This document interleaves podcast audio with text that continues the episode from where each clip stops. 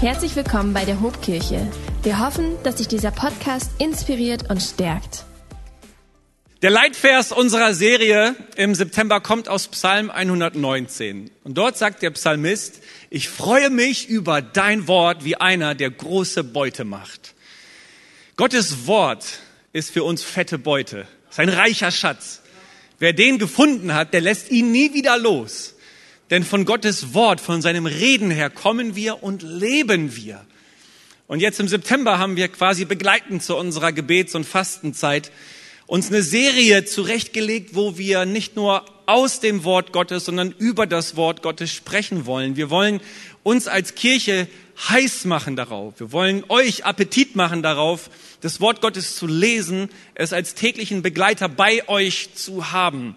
Und ich weiß nicht, ob ihr schon mit den letzten beiden Teilen was anfangen konntet. Wir haben ja zum Auftakt dieser Serie über die sogenannte Inspiration der Schrift gesprochen und haben betont, dass die Bibel von Gott her kommt. Er ist Ausgangspunkt und Urheber der Bibel. Er hat die Bibel eingehaucht durch seinen Geist. Faszinierenderweise ist die Bibel Gottes Wort verfasst in Menschenwort. Mega spannend. Letzte Woche haben wir über die Auslegung der Schrift gesprochen, haben uns die Frage gestellt, wie kann man denn die Bibel lesen, auslegen und verstehen? Wir haben zum Beispiel betont, dass es gut ist, den Kontext der biblischen Schriften zu beachten, um zunächst einmal zu schauen, wie haben denn die Menschen damals die Bibeltexte verstanden, bevor wir den Übertrag in die heutige Zeit vornehmen. Und wir haben festgehalten, der Heilige Geist will uns dabei helfen, die Bibeltexte heute zu verstehen.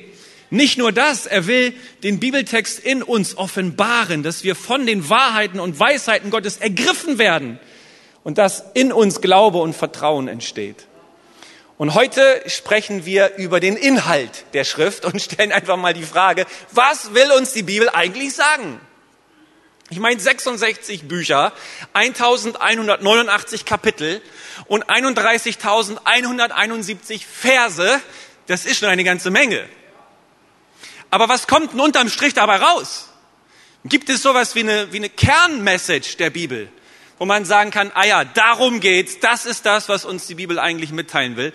Diese Frage stelle ich heute einfach mal in diesen Raum und ich will sie beantworten durch eine Begebenheit, die uns im Neuen Testament berichtet wird, nämlich eine Begebenheit von dem auferstandenen Jesus Christus, der auf zwei Jünger trifft, die am dritten Tag nach der Kreuzigung von Jesus enttäuschterweise auf dem Weg sind in ihre Heimat. Und das wird uns berichtet in Lukas Kapitel 24. Und ich lese einfach mal ab Vers 13. Ich will das so machen, dass ich ein paar Verse lese und zwischendurch auch kommentiere und ein bisschen was dazu sage, denn es ist ein relativ langer Bibeltext. Aber wir steigen einfach mal ein. In Lukas 24, ab Vers 13 heißt es, am selben Tag gingen zwei, die zu den Jüngern von Jesus gehört hatten, nach dem Dorf Emmaus, das zwölf Kilometer von Jerusalem entfernt lag. Unterwegs unterhielten sie sich über alles, was geschehen war. Als sie so miteinander sprachen und alles hin und her überlegten, kam Jesus selbst hinzu und ging mit ihnen. Aber sie erkannten ihn nicht. Sie waren wie mit Blindheit geschlagen. Manchmal ist das so in unserem Leben, wir haben die Dinge direkt vor der Nase und wir sehen sie nicht. Wenn meine Frau mich bittet, die Butter aus dem Kühlschrank zu holen, ne, dann mache ich den Kühlschrank auf und starre eine Minute hinein. Aber was direkt vor meinen Augen ist, das sehe ich nicht. Männer, kennt ihr das? Ich habe jetzt, ich habe jetzt in der Predigtvorbereitung gelesen, dass wenn es um die Sehfähigkeit geht, gibt es Unterschiede zwischen Mann und Frau. Männer haben dreidimensionale Sehen besser drauf, können Entfernungen viel besser einschätzen, können auch Landkarten besser lesen. Aber Frauen haben einen viel breiteren und größeren Blickwinkel und erkennen sofort das, was vor der Nase ist. Wahrscheinlich ist das der Grund, warum dann Frauen auch irgendwie zuerst am leeren Grab von Jesus standen und gecheckt haben, der ist nicht mehr da. Und diese beiden Männer, obwohl Jesus direkt bei ihnen ist, kapieren gar nichts. Ich kann mich mit den beiden Jungs identifizieren. Bei mir ist das auch manchmal im Leben so. Ich habe es direkt vor der Nase und sehe es doch nicht. Jesus fragte sie, worüber redet ihr denn so erregt unterwegs? Da blieben sie stehen, blickten ganz traurig drein und der eine, er hieß Kleopas, sagte, du bist wohl der Einzige in Jerusalem, der nicht weiß, was dort in diesen Tagen geschehen ist. Was für eine kuriose Szene. Der auferstandene Jesus crasht hier diesen Spaziergang dieser beiden Jünger, mischt sich da rein und stellt sich ahnungslos. Jesus tut so, als wüsste er von nichts. Und der eine Kleopas heißt, heißt er, der sagt, du bist wohl der Einzige hier in Jerusalem, der keinen Plan hat, was hier los ist. Und Jesus denkt so, ja, erzähl doch mal, was ist denn hier los? Und dann lesen wir ab Vers 19, wie diese beiden Jungs ihre Enttäuschung darüber ausdrücken, was da passiert ist. Da war die Rede von diesem Jesus und man hat die Hoffnung und Erwartung gehabt im Volk Israel, das ist der von Gott versprochene Retter, der sein Volk befreien wird. Und dann stirbt, stirbt er am Ende elendig am Kreuz. Und deswegen dachten die beiden Jungs, sehr gut, das kann nicht der Messias sein. Wahrscheinlich haben sie die Vorstellung gehabt, dass der Messias sowas wie ein politischer Anführer ist, der das Volk Israel befreit und die römische Besatzungsmacht endgültig auflöst. Aber jetzt stirbt dieser scheinbare Messias. Also muss er nur ein Prophet von vielen gewesen sein. Die Hoffnung und der Glaube dieser beiden Männer liegt am Boden. Die sind frustriert, die sind enttäuscht und sie merken, das, was wir da erlebt haben, hat uns überhaupt nicht ins Konzept gepasst. Dass der da plötzlich hingerichtet wird am Kreuz, das passt gar nicht zu unseren Erwartungen und Vorstellungen. Kennt ihr das? Ihr wollt euch mit Jesus beschäftigen und irgendwie passt er euch nicht ins Konzept? Mir geht's manchmal so. Ich habe gewisse Erwartungen und Vorstellungen, wie Jesus so zu sein hätte, aber er ist irgendwie anders. Er ist oft für mich auch unbequem. Und er ist halt so, wie er sich offenbart. Und diesen beiden Jüngern, denen ging es ähnlich. Aber jetzt crasht Jesus diese Szene. Und unser Zerbruch ist ganz oft sein Durchbruch. Er taucht dann auf, sieht uns in unseren Fragen und Zweifeln und dann fängt er an, an unserem Herzen zu arbeiten. Ich möchte dir sagen, falls du heute hier bist und du siehst, du, siehst einfach nicht, du, du siehst Gott nicht mehr, du spürst seine Gegenwart nicht mehr, du findest keinen Zugang mehr zu ihm. Das ist eine gute Voraussetzung, dass Jesus heimlich aufkreuzt und dir die Augen öffnet. Und schaut mal, was wir dann lesen ab Vers 24. Jesus platzt die Hutschnur hier. Da, da sagt Jesus zu ihnen, Vers 25, was seid ihr doch schwer von Begriff? Warum rafft ihr euch endlich, nicht endlich auf zu glauben, was die Propheten gesagt haben? Musste der versprochene Retter nicht dies alles erleiden und auf diesem Weg zu seiner Herrschaft gelangen? Und jetzt kommt der Vers 27 und um den geht's mir hier. Und Jesus erklärte ihnen die Worte, die sich auf ihn bezogen, von den Büchern Moses und der Propheten angefangen, durch die ganzen heiligen Schriften. Was ist hier die Strategie von Jesus, um diesen blinden beiden Jungs die Augen zu öffnen? Er offenbart sich nicht direkt, sondern indirekt. Er führt die beiden Jünger zur Heiligen Schrift, zur Bibel von damals. Wir würden sagen, er führt sie ins Alte Testament, aber unsere Formulierung Altes Testament klingt schon so nach veraltetes Testament, ist eigentlich eine sehr ungünstige Formulierung. Juden würden ja zu ihrer Bibel niemals Altes Testament sagen.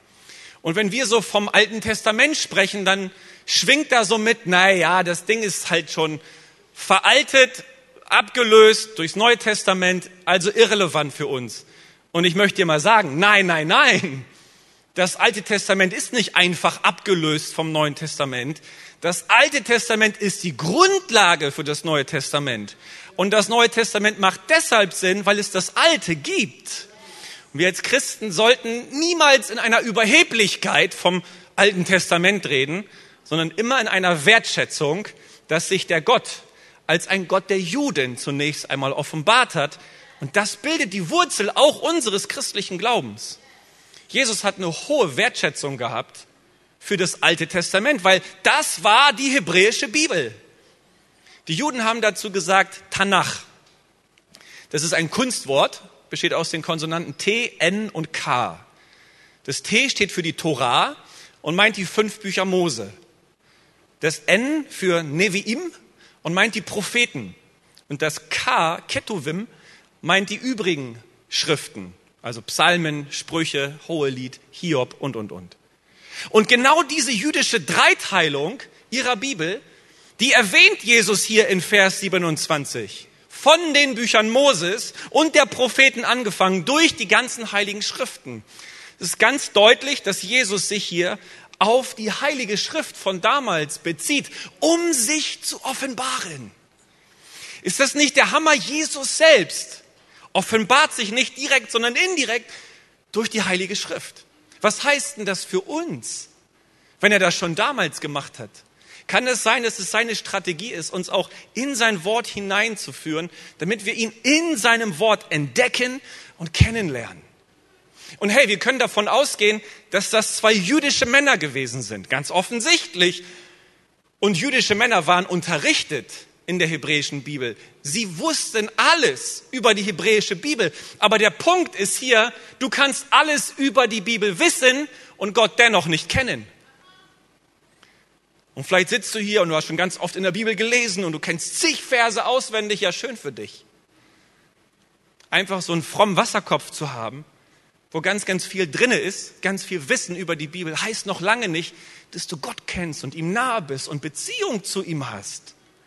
Aber genau das ist ja die Absicht der Bibel, uns mit dem Gott, von dem wir herkommen, zu verbinden.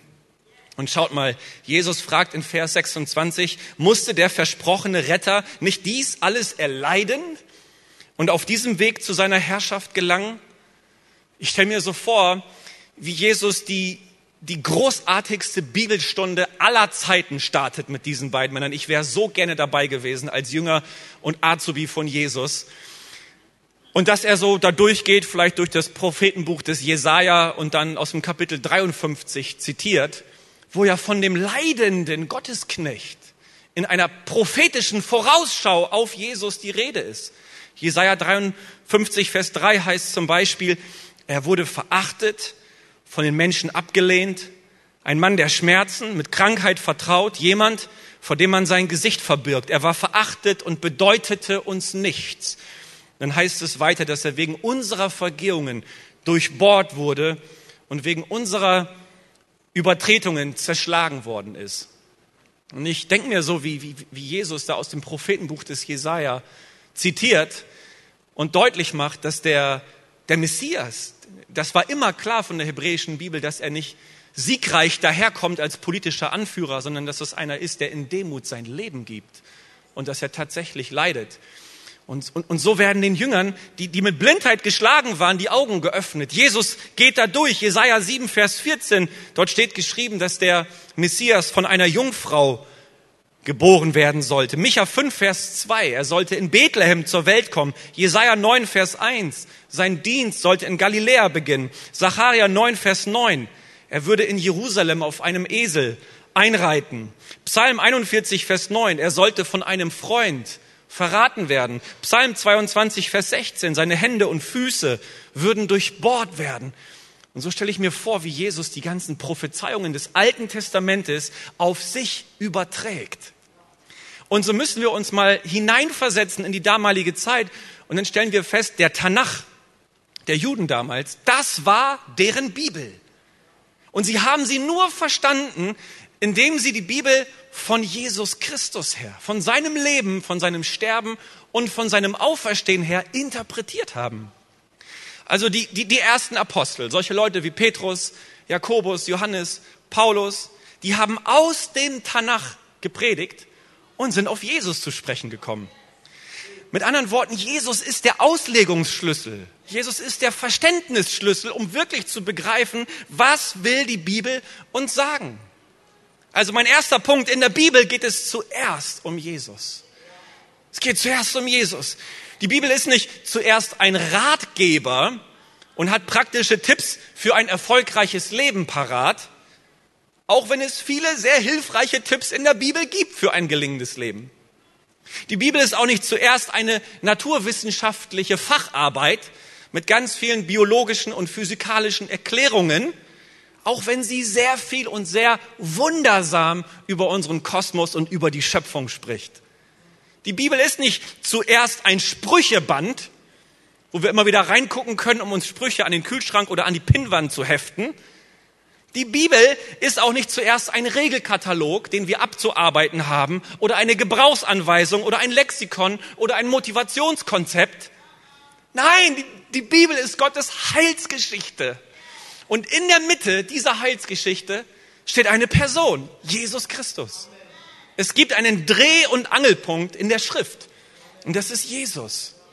Vielleicht könnte man sagen, das Alte Testament läuft auf Jesus hin und findet in Jesus seine Erfüllung. Und das Neue Testament, das gründet auf Jesus Christus und findet in ihm seine Entfaltung. Altes Testament, Erfüllung, Neues Testament, Entfaltung. In Matthäus 5, Vers 17 sagt Jesus, meint nicht, dass ich gekommen sei, das Gesetz oder die Propheten aufzulösen. Ich bin nicht gekommen aufzulösen, sondern zu erfüllen. Und Paulus sagt einmal in 1. Korinther 3, Vers 11, einen anderen Grund kann niemand legen als den, der gelegt ist, Jesus Christus. Ja, 66 Bücher, 1189 Kapitel, 31.171 Verse, ganz, ganz viele unterschiedliche Persönlichkeiten, Geschichten, Erzählungen, viele Epochen. Da steckt viel drin in der Bibel. Aber es gibt eine Hauptsache. Und ich sag euch, Hauptsache ist, dass die Hauptsache die Hauptsache ist. Kennt ihr das aus eurem Leben, dass wenn ihr euch mit Nebensächlichkeiten beschäftigt, dass das, was euch wirklich wichtig ist, plötzlich unwichtig wird? Wenn sich irgendwelche Nebensächlichkeiten in unseren Alltag reinbohren und plötzlich bei uns im Kalender stehen, verliert unser Leben an Wert und Fokus. Und das, was uns wirklich wichtig ist, kommt nicht mehr zum Zug. Und so ist es auch beim Bibellesen. Wenn wir uns beim Bibellesen mit irgendwelchen Winkelversen beschäftigen, um Mysterien und Geheimnisse aus der Bibel herauszufiltern. Manchmal habe ich so das Gefühl, nicht bei uns in der Kirche, aber in anderen Kirchen und Gemeinden, ne? Dass, dass die Menschen sich nach Predigern sehnen, die Geheimnisse lüften und die etwas sagen, was man noch nie gehört hat. Ich muss euch bekennen und ich muss mich outen, ich, ich bin so ein Prediger nicht. Also ich, ich spreche meistens über Dinge, die man schon gehört hat. Weil ich versuche wirklich bei der Hauptsache zu bleiben. Ich glaube, dass man sich sein Leben lang mit der Hauptsache beschäftigen kann und nicht müde wird davon. Der, äh, der Schriftsteller Mark Twain, der hat einmal gesagt, ich habe keine Schwierigkeiten mit den Stellen aus der Bibel, die ich nicht verstehe. Ich habe Schwierigkeiten mit den Stellen, die ich verstehe. Ja, weil die muss man umsetzen. Ne? Und einfach nur in Gottesdienste zu gehen, um irgendwelche Geheimnisse zu entdecken und dann das Ganze mit Weltpolitik zu verknüpfen und dann Verschwörungstheorien aufzudecken und so. Und wie ist das alles so? Freunde, die Bibel will uns was sagen. Die Bibel will uns zu Jesus Christus führen. Darum geht's. Und mit dieser Hauptsache können wir uns das ganze Leben lang beschäftigen und wir werden nicht müde. Da gibt's so viel zu ergründen, so viel zu erfahren. Auch in anderen Gemeinden, nicht bei uns, nicht bei uns. Da höre ich manchmal, dass sich, dass sich Menschen am Sonntag so ein bisschen mehr Schwarzbrot und Tiefe in den Predigten wünschen. Und damit wollen sie eigentlich sagen, dieses ABC des Glaubens, das reicht doch irgendwann. Ne? Also Jesus ist für die so ein bisschen so ein Sprungbrett für das Eigentliche im Leben. Ne, wenn man über Jesus spricht, dann über Jesus kann man im Einsteigerkurs für Anfänger sprechen, bitte. Ne, aber doch nicht im. Nein, Nein, Jesus ist nicht das ABC des Glaubens. Jesus ist das A bis Z des Lebens. Du kannst dein ganzes Leben über Jesus sprechen und nachdenken und kriegst nicht genug. Ich will mit dieser Message heute einfach deutlich machen, lass uns bei der Hauptsache bleiben. Man erfährt auch wunderbare andere Dinge in der Bibel, aber wenn wir die Hauptsache aus dem Blick verlieren, in Hebräer 1, Abvers 1, schreibt der Hebräerbriefschreiber, in der Vergangenheit hat Gott in vielfältiger Weise durch die Propheten zu unseren Vorfahren gesprochen. Aber jetzt, am Ende der Zeit, hat er zu uns gesprochen durch den Sohn. Gott hat gesprochen durch seinen Sohn. Und zwar ganz entscheidend durch seinen Sohn. Mit anderen Worten, was Gott uns im Kern zu sagen hat, hat er uns bereits gesagt in Jesus das Schönste, was Gott zu sagen hat, hat er uns bereits gesagt, nämlich in Jesus. Und es gibt auch kein Reden, es gibt kein geistliches Wort, es gibt kein prophetisches Wort, was irgendwann das übersteigen könnte, was Gott bereits in seinem Sohn Jesus gesagt hat. Das ist für uns wichtig. Ja, ich strecke mich auch aus nach seinem aktuellen prophetischen Reden für mein Leben und für meine Situation. Aber ich werde niemals über Jesus Christus hinauswachsen. Niemals. Er ist das entscheidende Wort. Er ist das Zentrum. Er ist die Mitte der Heiligen Schrift. Und es gibt eine theologische Vokabel, mit der diese Botschaft von Jesus beschrieben wird in der Bibel. Das ist die Vokabel Evangelium. Hat mir so viel Freude gemacht in dieser Woche, den zweiten Teil des Römerbriefes im Momentum College zu unterrichten. Da haben wir über das Evangelium gesprochen. Wir haben so einen fantastischen Jahrgang im Momentum College am Start. Es macht so viel Freude, mit den Studenten ins Wort Gottes hineinzutauchen. Und wir haben auf diese Vokabel Evangelium geschaut. Im Griechischen heißt sie Euangelion. Eu, das ist so eine Vorsilbe und heißt einfach gut.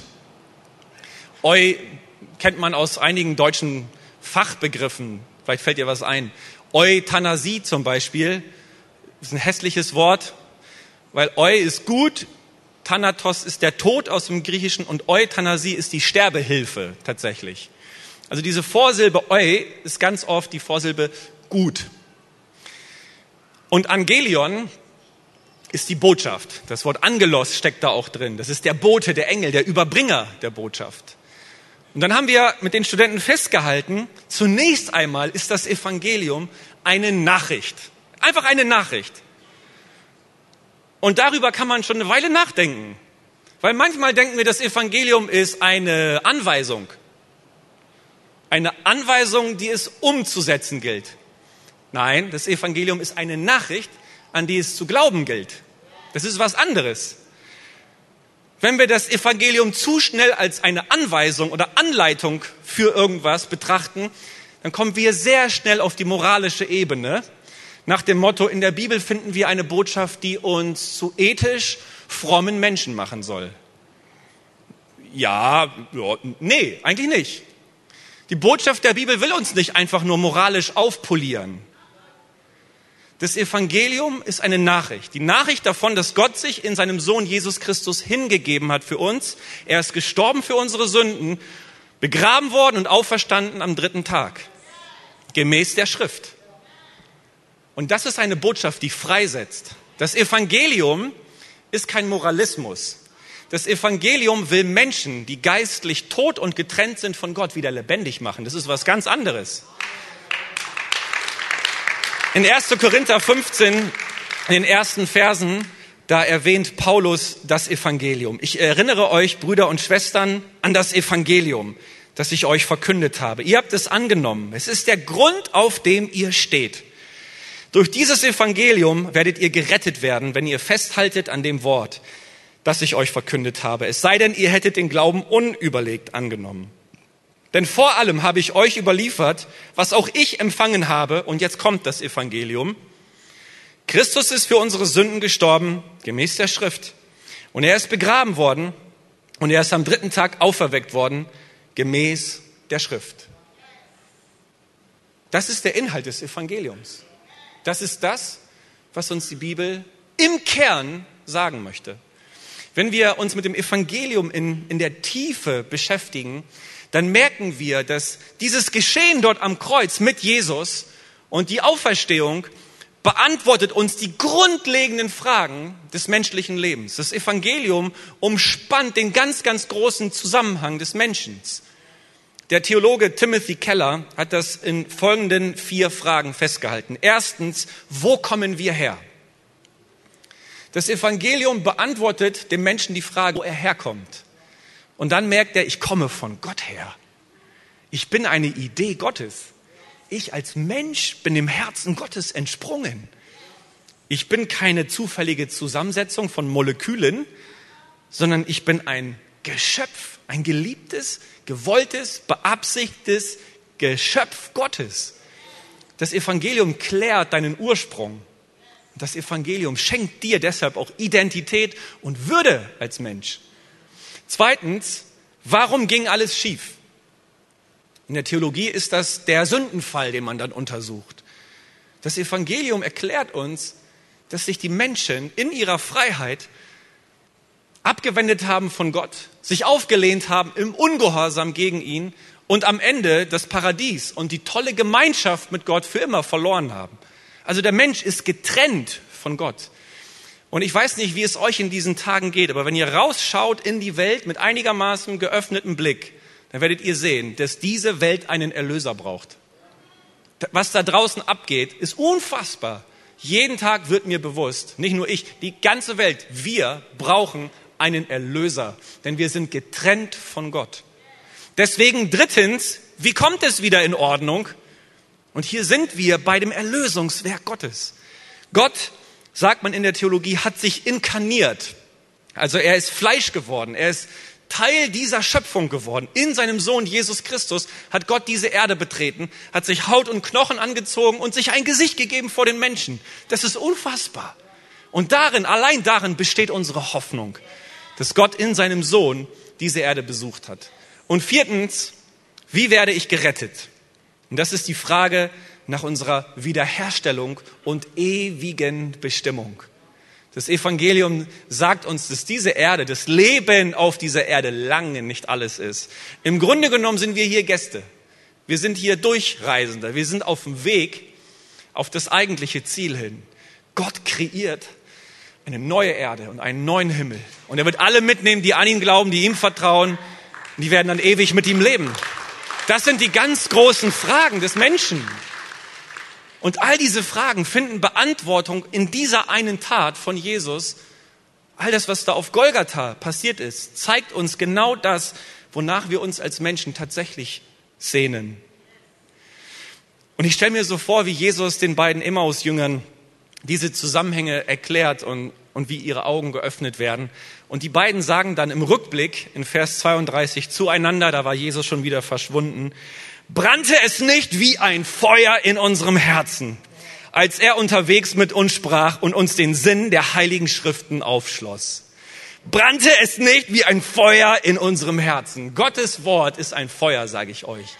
Wenn das wirklich zu uns spricht, boah, Dunkelheit muss gehen, Kälte muss gehen, es fängt an, uns zu erhitzen, Leidenschaft kommt. Das Evangelium ist ein Feuer. Im fünften Jahrhundert hat der syrische Bischof Theodoret einmal gesagt, das Evangelium ist wie eine Pfefferschote. Sie fühlt sich von außen kalt an, doch der Mensch, der in sie hineinbeißt, verspürt alsbald ein brennendes Feuer. Das liebe ich. In Jeremia 23, Vers 29 spricht Gott, mein Wort brennt wie Feuer. Wenn die Bibel für dich noch kein Feuer ist, ne, dann bist du vielleicht, dann surfst du noch auf einer ganz, ganz anderen Welle dann, dann bist du noch nicht auf der Ebene unterwegs, wo dich das Evangelium belebt. Denn wenn, das, wenn die Bibel tatsächlich ein, ein moralischer Regelkatalog ist und du einfach nur sagst, okay, ich, ich will die Bibel lesen, um zu entdecken, was ich darf und was ich nicht darf, das wird sich nie wie Feuer anfühlen. Er wird immer kalt sein. Wenn du zum Evangelium vordringst und der Heilige Geist dir lebendig macht, dass du, Freundchen, tot bist, Mucksmäuschen still, da, da ist kein Pulsschlag mehr. Da ist gar nichts ohne Jesus und ohne Gott. Wenn du an dem Punkt bist und merkst, dass nur das schöpferische Wort Gottes dich wieder lebendig und zu einem neuen Wesen wieder gebären kann, dann fängt es an zu brennen, dann fängt es an zu lodern, dann wächst da ein Feuer, was sich entfalten und, und wie ein Flächenbrand auch ausbreiten möchte. Wenn wir die Bibel nur lesen als irgendwie, ja, komm, ich will ein bisschen informiert sein und das darf ich, das darf ich nicht und auf geht's ins Leben. Nein, das ist zu wenig. Das, das ist zu wenig. Das Evangelium will unsere Herzen in Brand setzen. Es soll brennen in uns. Oh, was wünsche ich mir, dass das Wort Gottes in mir brennt, ohne mich zu verbrennen, bitte. Aber ich sag dir, wenn, wenn das Evangelium in dein Leben kommt, da kommt, da kommt Kraft hinein. Und ich bin auf der Zielgeraden der Predigt, aber ich möchte noch einen zweiten äh, Gedanken hier rein reingeben. Zweitens, du entdeckst Jesus in der Bibel, wenn du das Ende kennst. Wir entdecken Jesus dann, sowohl im Alten als auch im Neuen Testament, wenn wir von seinem Sieg und von seiner Auferstehung herkommen. Wenn wir uns dessen gewiss sind. wenn da in uns Glaube und Vertrauen entstanden ist, in den Versen 34 und 35 in dieser Geschichte, sehen wir, dass die beiden Jünger zurückgelaufen sind nach Jerusalem. Und dann werden sie dort empfangen mit den Worten, der Herr ist tatsächlich auferstanden, er ist Simon erschienen. Und da berichteten die beiden, was sie unterwegs erlebt und wie sie den Herrn erkannt hatten, als er das Brot in Stücke brach. Dort, wo wir dem auferstandenen Jesus begegnet sind, klären sich all unsere Zweifel und Fragen. Dann macht es plötzlich Sinn für uns. Wenn du schon ein bisschen länger zur Kirche gehst, dann wirst du gemerkt haben, das Osterfest ist für die Kirche zentral. Wenn wir auf das Osterwochenende zulaufen, das ist zentral. Aber ganz ehrlich, wenn man den Karfreitag feiert, dann macht es nur deshalb Freude, weil man den Karfreitag in der Perspektive des Ostersonntages feiert. Karfreitag ohne Ostersonntag wäre trostlos. Der Karfreitag ist nur deshalb gut, weil es den Ostersonntag gibt. Die gute Nachricht ist nur deshalb eine gute Nachricht, weil es den Ostersonntag gibt, weil Jesus auferstanden ist, weil er eben nicht im Grab geblieben ist und nicht mehr am Kreuz hängt. Und wenn man von dieser Perspektive des ewigen Sieges von Jesus Christus die Bibel liest, dann entdeckt man die Wahrheiten der Bibel und dann erreichen sie das Herz. Ich weiß nicht, ob du den Film The Sixth Sense kennst. Bitte oute dich nicht, weil das ist nicht so gut in der Kirche, sich bei diesem Film zu outen. Ich kenne den nicht. Ich habe den auch nur vom Hörensagen mal so vernommen. so ist es, Johnny. Ich habe den nicht geguckt. Aber man hat mir erzählt, so, dass es eine ganz interessante Story ist. Der Hauptdarsteller ist Bruce Willis. Und Bruce Willis spielt einen Kinderpsychologen, der im Gespräch ist mit einem, mit einem Jungen. Und dieser Junge, der sieht andauernd tote Menschen. Und der spricht mit toten Menschen. Und dieser Film soll wohl sehr, sehr spannend aufgebaut sein. Aber am Ende, und jetzt spoiler ich uns, wird einfach deutlich, dass der Bruce Willis selber ein Toter war und dass der Junge den ganzen Film hindurch mit einem Toten geredet hat. Und wenn du den Film zum zweiten Mal schaust und das Ende bereits kennst, dann macht der Film total Sinn. Ich ermutige dich nicht, diesen Film zu gucken. Ich will hier nur eine Antithese reinbringen. Jesus ist die Antithese zu diesem Kinderpsychologen. Denn wenn wer sich mit Jesus beschäftigt und am Ende verstanden hat, dass er eben nicht tot ist, sondern lebt, dann bekommt das ganze Ding mit Jesus auch wirklich Sinn. Wer das einmal erkannt und verstanden hat, beziehungsweise wer einmal vom Heiligen Geist diese Offenbarung in sein Herz hineingepflanzt bekommen hat, für den, für den gehen Lichter auf. Und er wird sagen, ach ja, Jesus, du bist ja lebendig. Du bist ja derjenige, der gesiegt hat über Sünde, Tod und Teufel, und zwar in alle Ewigkeit. Ich brauche mich nicht mehr fürchten, Jesus, weil du, weil du den, den Sieg davongetragen hast. Mit anderen Worten, egal was mir in meinem Leben passiert und selbst wenn ich sterbe, kann ich in der Gewissheit gehen, Jesus, dass nicht der Tod, sondern du das letzte Wort über mein Leben hast. Und das ist die Botschaft der Bibel. Das ist der Inhalt der Bibel. Lass uns eine Kirche sein, die gemeinsam in der Bibel liest. Aber die sich bitte nicht verirrt in irgendwelchen Winkelversen und dann komisch wird. Lass uns bitte dafür sorgen, dass wir auf der mittleren Spur unterwegs sind. Und dass wir sagen, ey, es gibt hier eine, eine Hauptsache. Nicht ein Prinzip oder ein Programm steht in der Mitte der Schrift, sondern eine Person. Das ist Jesus Christus. Wenn du heute ein Freund, ein Besucher bist, dich irgendwie in unseren Gottesdienst verirrt hast und du sitzt hier und sagst, Mensch, was, wer ist dieser Jesus? Ich kenne den nicht. Das habe ich so in dieser Form noch nie gehört. Dann wäre das eine große Ehre für mich, dich hinzuführen zu diesem Jesus und dir zu helfen, einfach in seine Hand einzuschlagen, zu sagen, ja Jesus, mit dir, mit dem Auferstandenen, dem gekreuzigten, aber dann wieder Auferstandenen will ich mein Leben verbringen.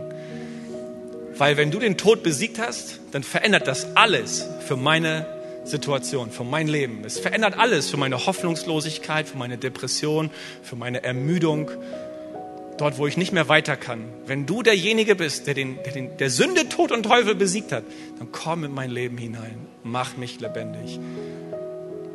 Komm, wir schließen unsere Augen miteinander. Und ich spreche ganz konkret zu dir. Wenn du diesen Jesus nicht kennst, hey, vielleicht ist das dein Moment. Vielleicht ist es dein Moment, ihn kennenzulernen, einzuschlagen in seine Hand. In Apostelgeschichte 4, Vers 12 wird uns gesagt, in keinem anderen ist das Heil. Kein anderer Name unter dem Himmel ist den Menschen gegeben, in dem wir errettet werden müssen. Nur ein Name, Jesus Christus. Du wirst errettet in diesem einen Namen. Und wenn du merkst, irgendwie bist du gemeint, ich würde ich würd gerne ein Gebet sprechen und dich einladen, dieses Gebet einfach nachzubeten. Wenn du Teil dieser Kirche bist, bist auch du eingeladen, nachzubeten als Bekenntnis deines Glaubens an Jesus. Das ist ein Gebet der Lebenshingabe an diesen Jesus. Ganz, ganz einfach. Und wenn du spürst in deinem Herzen, du bist gemeint, lade ich dich ein, mir nachzubeten. Jesus, danke für dein Wort. Du hast zu mir gesprochen heute. Und dein Wort brennt in mir wie ein Feuer. Es macht mich lebendig und es vertreibt die Dunkelheit. Ich will dir mein Herz aufmachen und ich schaffe dir Raum. Jesus, danke, dass du für mich gestorben bist und dass du auferstanden bist. Du hast auch meine Sünde besiegt. Bitte schenk mir deinen Heiligen Geist und schenk mir das ewige Leben. Von heute an will ich dein Jünger sein und dir nachfolgen.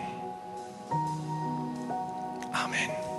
Amen. Vielleicht stehen wir gemeinsam auf und beten diesen Jesus an.